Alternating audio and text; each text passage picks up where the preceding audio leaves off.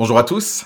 Je ne sais pas vous, mais en ce moment, euh, j'admire les caissiers, les caissières, les buralistes, les chauffeurs de transport en commun, les éboueurs, tous ceux et celles, et j'en oublie, qui continuent de s'exposer tellement plus que nous ne le faisons à cet horrible virus. Bien évidemment, le personnel soignant qui brave le danger, l'épuisement, la fatigue totale et le manque de moyens.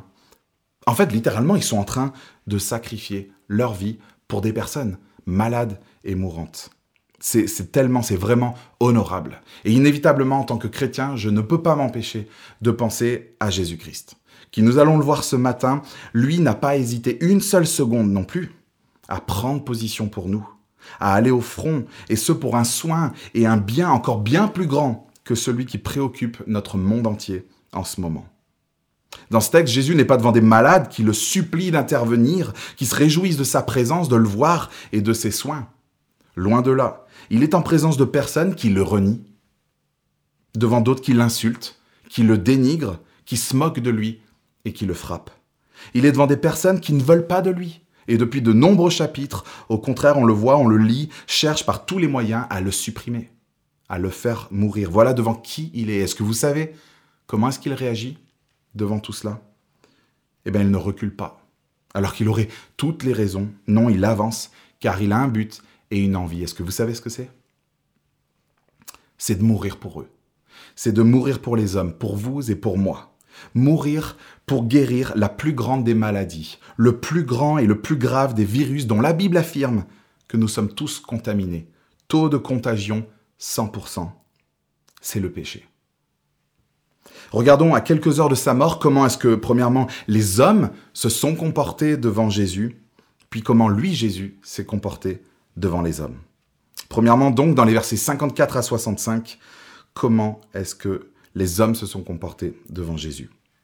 Verset 54, je lis. Après avoir, arrêté, après avoir arrêté Jésus, ils l'emmenèrent et le conduisirent dans la maison du grand prêtre. Pierre suivait de loin. Ils allumèrent un feu au milieu de la cour et s'assirent ensemble. Pierre s'assit au milieu d'eux. Vous vous souvenez de Pierre? Le disciple de Jésus. La dernière fois qu'on a entendu parler de lui, c'était il y a deux semaines. Il était euh, dans un repas avec, euh, avec d'autres disciples et en train de proclamer haut et fort que lui, jamais, il ne renierait Jésus. C'est au verset 33, un peu plus haut, que vous pouvez reprendre avec moi. Verset 33, Seigneur, lui dit Pierre, je suis prêt à aller en prison avec toi, et même jusqu'à la mort. Jésus dit, Pierre, je te le dis, le coq ne chantera pas aujourd'hui avant que tu n'aies trois fois nié me connaître. En quelques heures, et non, quelques heures après, pardon, ce repas, que, lisons-nous au verset 56 Une servante, qui l'avait vu assis devant le feu et l'avait observé, dit Cet homme aussi était avec lui. Mais il le renia en disant Femme, je ne le connais pas premier reniement. C'était facile, hein, à table. Avec les copains en privé, de bomber le torse, d'afficher haut et fort qu'il était prêt à mourir pour Jésus. Mais là, en public, c'est tout autre chose. Et il n'est pas devant des autorités, devant les chefs religieux qui pourraient l'attraper, pas du tout. Il est devant une simple servante qui affirme cet homme était aussi avec lui. C'est tout. Et c'est suffisant pour le faire renier celui pour qui il était soi-disant prêt à mourir. Et Pierre ne s'arrête pas là, malheureusement. Que peut-il nier de plus que de, que de connaître Jésus Ne pas faire partie de ses disciples? Deuxième reniement. Prenez le verset 58 avec moi. Peu après, un autre le vit et dit, Toi aussi tu fais partie de ces gens-là. Et Pierre dit à l'homme, Je n'en fais pas partie. Je ne le connais pas. Je ne fais pas partie de ces disciples. Pierre est en train de couper toute connexion possible avec Jésus. Deux fois d'affilée. Et même, regardez, après une petite pause, une heure, qui aurait pu l'aider peut-être à méditer sur ce qu'il venait de faire au bord du feu. Non. Il en remet une couche. Troisième reniement, verset 59. Environ une heure plus tard, un autre insistait, disant Certainement, cet homme était aussi avec lui, car il est galiléen. Pierre répondit je ne sais pas de quoi tu parles. Pierre le Galiléen qui avait suivi Jésus depuis le début du coup de son ministère en Galilée, lui qui était tombé à genoux devant Jésus, en réalisant sa grandeur, en réalisant combien il était pécheur devant cette grandeur, il avait tout quitté pour suivre Jésus. Il l'avait vu faire des miracles de partout et envers tout le monde. Il avait fait partie même de ces trois privilégiés, vous vous souvenez de cet épisode, qui ont vu Jésus dans sa gloire sur la montagne. Et que fait-il? Il balaye tout cela. Il cède à la moindre tentation venue. Jésus lui avait dit, il l'avait dit à ses disciples de prier pour ne pas céder à la tentation. Il les avait prévenus qu'il y aurait des persécutions, qu'on les traînerait devant les tribunaux et même qu'ils seraient mis à mort. Et il leur avait dit, les gars, cela vous servira, vous donnera une occasion de témoignage. Et Pierre, en une question, une affirmation de cette petite servante, il cède. Quel est son problème?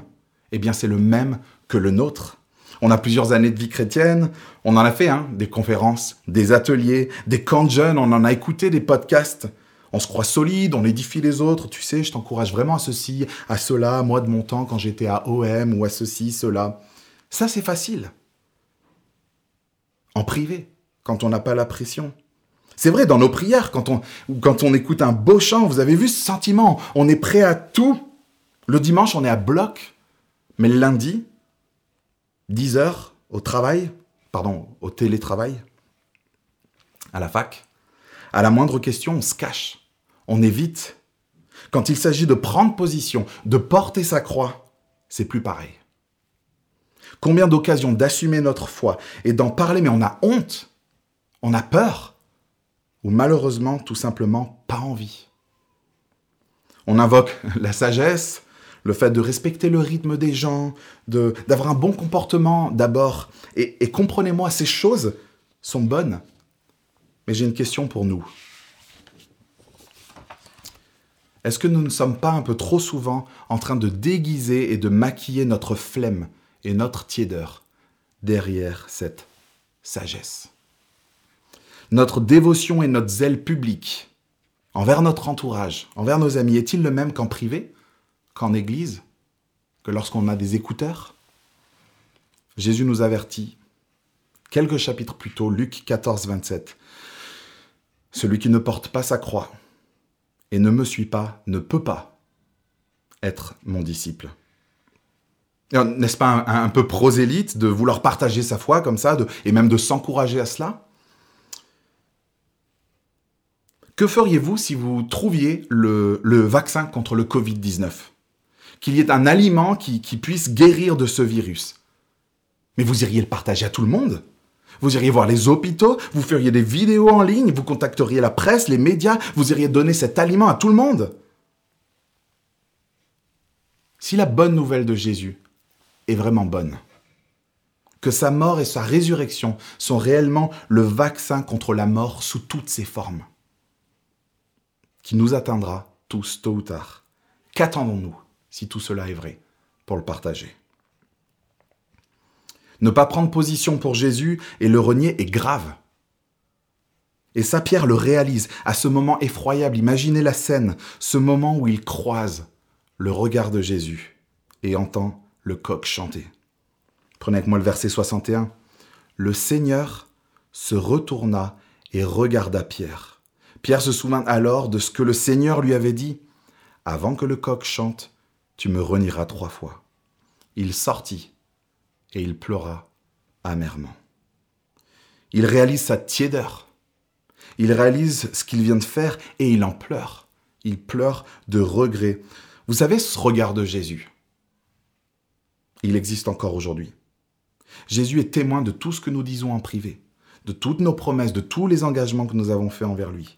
Et il est aussi témoin de tout ce que nous faisons ou pas en public lorsqu'on est en situation, lorsqu'on est face à la tentation. Pierre nous montre ici le bon exemple. Il se repent et il pleure sur sa faiblesse. C'est un encouragement à avoir une juste appréciation de nous-mêmes. Il faut qu'on prenne confiance. Nous le sommes. Nous sommes faibles. Nous chutons. Et nous aussi, en une soirée, on est capable de bomber le torse, de s'engager et tout ça. Et le soir même, de tout laisser tomber, de renier, de chuter, de céder face à la tentation. Nous avons besoin de prendre conscience de notre faiblesse, de la confesser, de demander pardon. Et par-dessus tout, nous avons besoin de l'auteur et du garant de notre foi, Jésus-Christ, sans lequel nous ne pouvons rien. Chers amis, le Covid-19 est une occasion exceptionnelle de pouvoir partager notre espérance au milieu d'une population qui est confinée, qui est apeurée, qui est angoissée à l'idée de mourir. Saisissons cette opportunité de partager la bonne nouvelle. Et vous le voyez déjà autour de vous, de nombreuses personnes sont en train d'avoir du temps pour lire, pour réfléchir, pour méditer sur ce sur quoi ils ont basé leur vie, entreprise, sécurité, succès, bourse, sport, routine, loisirs, projets en tout genre. Tout cela est en train de s'effondrer et on ne sait pas combien de temps cela va durer. Mais il y a une chose qui subsiste éternellement, c'est la parole de Dieu. La Bible, demandons pardon à Dieu d'être si tiède, d'être si peu courageux, de prendre si peu position pour lui, et partageons cette parole. Elle n'est pas confinée. Comment les hommes se sont comportés devant Jésus? Ils l'ont renié et Pierre s'en fait un bel exemple. Regardons maintenant comment les gardes se sont comportés devant Jésus. Après le reniement, c'est le dénigrement. Verset 63. Les hommes qui gardaient Jésus se moquaient de lui et le frappaient. Ils lui mirent un voile sur le visage et ils l'interrogeaient en disant ⁇ Devine qui t'a frappé ?⁇ Et ils proféraient contre lui beaucoup d'autres insultes. Cette nuit est dure. Non seulement Jésus est renié par l'un de ses plus proches disciples, mais en plus il est dénigré. On se moque de lui. On le frappe, on lui met des gifles. Et les gardes semblent avoir trouvé un, petit jeu sympa. Imaginez la scène, hein ils mettent un voile sur la tête de Jésus, puis ils le frappent. Monsieur le prophète, alors, devine qui t'a frappé? Puis il recommence, ainsi de suite, et l'insulte. Et ça, mes amis, c'est le quotidien de Jésus. Ça n'a pas été juste l'histoire d'une soirée comme ça. Chaque jour, des milliers et des milliers de personnes se foutent de lui, le ridiculisent, l'insultent, et alors, c'est pas avec un sac sur la tête à jouer à, ce jeu-là, mais c'est un peu pareil. Alors, il est où ton Jésus Ton Sauveur?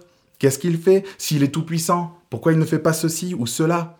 Des personnes qui ne connaissent pas l'œuvre de Jésus-Christ à la croix. Pose ces questions-là. Chaque jour, Jésus est dénigré et moqué. Hier encore sur les réseaux sociaux, je voyais une, photo de, deux mains jointes comme ça qui illustrait le fait de prier. Et il y avait ce commentaire, ça, c'était écrit au-dessus, en dessous, ça ne sert à rien, il faut mettre du gel hydroalcoolique. Et ça, c'est qu'une image parmi des milliers d'autres. Ce n'est qu'une photo parmi d'autres médias. C'est son quotidien depuis qu'il est venu sur terre. Jésus est ridiculisé, moqué, insulté. Et qu'est-ce qu'il fait? Celui qui a prétendu et démontré être Dieu, celui qui quelques pages en arrière a fait des miracles, calmé une tempête, guéri des malades, ressuscité des morts, que fait-il devant tout cela? Rien. Il se laisse faire, il se tait. Pourquoi? Je l'ai déjà mentionné, parce qu'il a un but, parce qu'il a une envie, une mission. Te sauver, sauver les hommes, sauver les hommes de la plus grande des épidémies, le péché. Jésus s'est tué alors qu'il savait très bien ce qui allait se passer. Comme pour Pierre, il l'avait dit, il l'avait annoncé pour Pierre. Et pour cela aussi, il l'avait dit qu'il se ferait frapper et insulter. En Luc 18, verset 31, Jésus prit les douze avec lui et leur dit, Nous montons à Jérusalem, et tout ce qui a été écrit par les prophètes au sujet du Fils de l'homme va s'accomplir. En effet, il sera livré aux non-juifs, on se moquera de lui, on l'insultera, on crachera sur lui, et après l'avoir fouetté, on le fera mourir. Le troisième jour, il ressuscitera. Alors que les hommes devant lui le renient et le dénigrent, Jésus, lui, devant les hommes, va assumer, prendre position et témoigner même à ses dépens pour eux, pour vous et pour moi. Regardons maintenant, après les hommes devant Jésus, regardons Jésus devant les hommes. Verset 66. Au lever du jour, le collège des anciens du peuple, les chefs des prêtres et les spécialistes de la loi se rassemblèrent et firent amener Jésus devant leur Sanhédrin. Cette longue nuit de solitude et de souffrance vient de finir et Jésus se fait traîner devant le tribunal suprême des Juifs, le Sanhédrin. Et on retrouve ce trio de leaders religieux juifs de l'époque qui veulent tout simplement le faire mourir, et ce depuis un bon moment. Et l'interrogatoire commence. Et Jésus va faire trois affirmations, trois vérités qui vont se trouver, alors qu'il dit la vérité, être des charges contre lui et vont faire basculer le cours de son existence. Première affirmation donc, lisez avec moi le verset 67. Ils dirent, Si tu es le Messie, dis-le nous. Jésus leur répondit, Si je vous le dis, vous ne le croirez pas, et si je vous interroge, vous ne répondrez pas. Jésus les connaît, les cocos. Il sait très bien qu'ils n'ont pas du tout envie de savoir s'il est le Messie ou pas, s'il est ce grand roi, ce Messie promis de l'Ancien Testament qui devait venir pour régner sur tout. Ça, ils en ont eu des occasions de réfléchir, mais ils se sont déjà fait leur avis.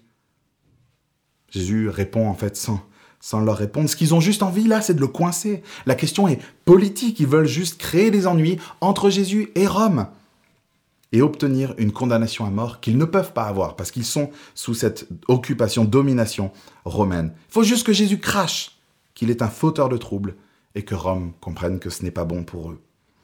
Le pseudo-silence de Jésus, en fait, est une affirmation qu'il est ce Messie. Mais regardez, il va bien plus loin et il va leur donner une raison encore plus grande de le condamner. Deuxième affirmation, accrochez vos ceintures, éteignez les infos, la radio, vérifiez votre connexion Wi-Fi et, s'il vous plaît, ouvrez bien grand les oreilles. Comment est-ce que Jésus poursuit? Verset 69, Désormais, le Fils de l'homme sera assis à la droite du Dieu Tout-Puissant.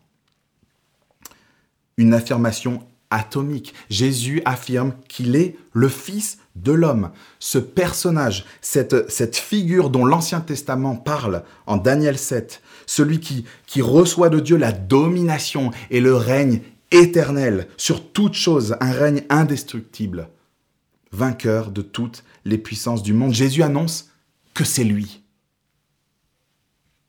et qu'il va être désormais dans la présence de Dieu. Une confession de, de pouvoir absolu. Non seulement il est le Messie, mais attention, il n'est pas le petit Messie auquel il s'attendait, le Messie libérateur politique. Non, non, non.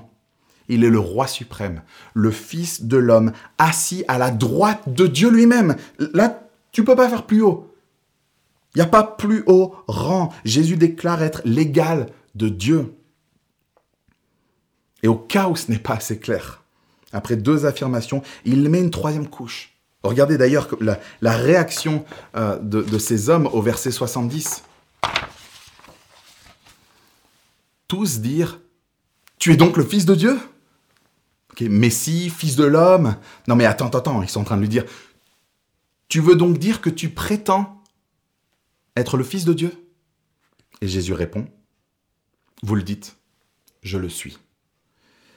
En fait, c'est Jésus qui mène l'interrogatoire. Ils n'arrivent pas à l'inculper, il les aide. C'est le comble. Vous avez déjà vu quelqu'un qui fait cela? Un innocent qui est accusé à tort, mais qui ne se défend pas. Au contraire, il apporte à son dossier, tout en disant la vérité, des éléments qui vont alourdir sa sentence jusqu'à la peine de mort. Jésus vient d'appuyer sur un bouton et il déclenche son propre arrêt de mort. Verset 71. Alors ils dirent, Qu'avons-nous encore besoin de témoignages? Nous l'avons entendu nous-mêmes de sa bouche. L'affaire est pliée, ils ont tout ce qu'ils veulent. Ils ont le plus grand des blasphèmes, un homme qui se prétend être l'égal de Dieu. Alors là, c'est le meilleur moyen de, se mettre les juifs dans la poche pour qu'ils acquiescent son exécution. Donc il, il y a un blasphème d'un côté et une offense passible de mort envers Rome. Un homme qui se fait appeler, qui se dit être le Fils de Dieu, alors que qui sait à l'époque qui se dit être divin, c'est César. Un blasphème et une offense passible de mort, l'affaire est pliée. Vous voyez comment Jésus s'est comporté devant les hommes? Et là, il n'est pas questionné par une simple servante, il est questionné par les plus hautes autorités religieuses de l'époque, dans un tribunal. Et lui, il tient ferme. Lui, il prend position pour nous. Lui, il assume. Lui, il dit la vérité. Il est prêt à subir les conséquences de ses choix. Lui, il ne regarde pas en arrière et à son confort, mais Jésus regarde à Dieu, à sa volonté et à sa gloire. Je le répète, ce que font les soignants est sincèrement extraordinaire. Mais est-ce que vous réalisez ce que lui, Jésus, a fait? Le roi de l'univers, le juge suprême, parfait, saint, juste, celui en qui et par qui tout a été créé, ce roi de l'univers, ce créateur, il est resté silencieux devant ses créatures. Avec un sac sur la tête, à se laisser taper, insulter, ridiculiser, puis juger. De son plein gré, volontairement. Et pourquoi? Et on le verra dans les semaines suivantes, parce qu'il veut sauver les hommes de leur plus grand problème, de la plus grande des pandémies, le péché. Et en fait, le péché, on, a du mal des fois en donnant une définition, mais c'est ça, c'est ce rejet de Dieu, c'est cette rébellion envers lui, cette, volonté d'indépendance, cette envie de vouloir être les rois de nos vies. On veut être des dieux qui contrôlons tout. Vous croyez qu'on contrôle tout Nous, les humains? On croit qu'on est les maîtres du monde, les maîtres des lieux, on croit que le monde est à nous, on peut faire tout ce qu'on veut, on peut tout soumettre, on peut tout comprendre, tout maîtriser, la science et le progrès. Nous sauverons tout le temps, n'est-ce pas? On croit qu'on est en sécurité derrière nos systèmes, nos idéologies, notre science, qu'on n'a rien à craindre, que rien n'est insondable ou impossible à notre génie. On croit qu'on fait tout ce qu'on veut, quand on veut. Les maîtres du monde, les lumières, mais ouvrons les yeux. Un virus de 60 nanomètres, sans cerveau, nous terrasse tous en quelques jours et nous fait stopper notre travail, notre production, nos loisirs et nous cloître chez nous à goûter des aliments pour voir si, on n'a pas perdu le goût et on flippe dès qu'on tousse. Vous croyez vraiment qu'on maîtrise quelque chose de nos vies? C'est ça le péché, c'est de ne pas reconnaître qu'on est, on est faible, on n'est rien. On a besoin de Dieu qui lui est tout et tout puissant. Et permettez-moi de vous lire ces quelques versets qui illustrent tellement bien cette réalité. Je lis dans, le livre de Jacques, vers la fin de la Bible. Jacques 4, versets 13 à 16. À vous maintenant qui dites, aujourd'hui ou demain, nous irons dans telle ville, nous y passerons une année, nous y ferons des affaires et nous gagnerons de l'argent. Vous qui ne savez pas ce qui arrivera demain. En effet, qu'est-ce que votre vie? C'est une vapeur qui paraît pour un instant et qui disparaît ensuite. Vous devriez dire au contraire, si Dieu le veut, nous vivrons et nous ferons ceci ou cela. Mais en réalité, vous vous montrez fiers de vos fanfaronnades. Nous sommes une vapeur.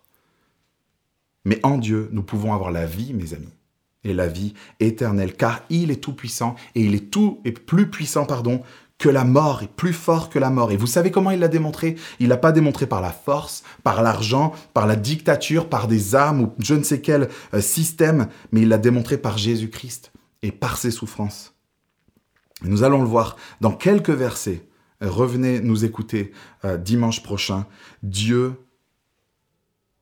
Jésus devenu homme, Dieu devenu homme, pardon, en Jésus, qui a courbé le dos qui a subi insultes, moqueries, fatigues, coups et ultimement la mort pour porter sur lui le poids de nos péchés. Lui le juste, mort pour des injustes. Voici la preuve qu'il t'aime. Et qu'est-ce qu'il y a au bout de ces souffrances? Qu'est-ce qu'il y a euh, au bout de ces souffrances à la droite de Dieu? Il y a un trône sur lequel il est allé s'asseoir après sa résurrection pour régner éternellement sur tout atome, tout micro-organisme, tout ce qui respire, tout. Mes amis, Christ, il a tenu ferme devant les hommes pour nous et il n'a pas hésité à tout perdre, même sa propre vie, pour plaire à Dieu et pour accomplir sa volonté. Cette bonne nouvelle ne peut pas rester confinée. Elle nous est confiée pour que nous l'annoncions à tous ceux et celles qui autour de nous ont peur de mourir. Mes amis, Jésus-Christ est plus fort que la mort. Il l'a démontré. Il est le sauveur du monde. Et si ce matin, tu as reconnu que tu ne maîtrisais rien de ta vie, si tu l'as confié à Jésus, s'il te plaît, relève la tête et resplendis de joie. Et dis haut et fort dans ton salon en ce moment, avec Paul qui a écrit aux Romains au chapitre 8, verset 38, dis haut et fort que tu as l'assurance que ni la mort, ni la vie, ni les anges, ni les dominations, ni le Covid, ni le présent, ni l'avenir, ni les puissances, ni la hauteur, ni la profondeur, ni aucune autre créature ne pourra nous séparer de l'amour de Dieu, manifesté en Jésus-Christ, notre Seigneur. S'il te plaît, parle, ouvre la bouche autour de toi. Et si ce matin tu n'as pas cette espérance, que tu as peur, que tu as peur de mourir, est-ce que je peux t'inviter à profiter de, ce confinement pour réfléchir à ta vie? Une bonne fois pour toutes, à sa futilité, à ton avenir, et à considérer, alors que tu sors sur ton balcon et tu fais bien à 20 heures pour applaudir les soignants, considère ce que Jésus, lui, a fait il y a 2000 ans pour tous les hommes qui le reconnaissent comme Seigneur. Ce que Jésus a fait il y a 2000 ans, non pas pour le Covid, mais pour quelque chose d'encore plus grave. Ton péché. J'aimerais prier.